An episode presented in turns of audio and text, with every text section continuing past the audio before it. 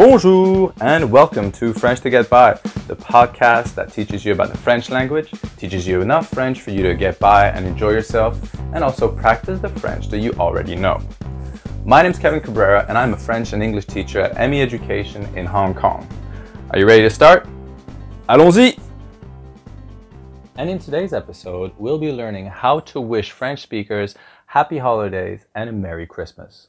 So, first, we start with saying happy holidays. For that, you will just say bonne fête, bonne fête. And to wish them a Merry Christmas, you will say joyeux Noël, joyeux Noël, joyeux Noël. And that's it for today. I will wish you a joyeux Noël and I'll see you next time. Au revoir!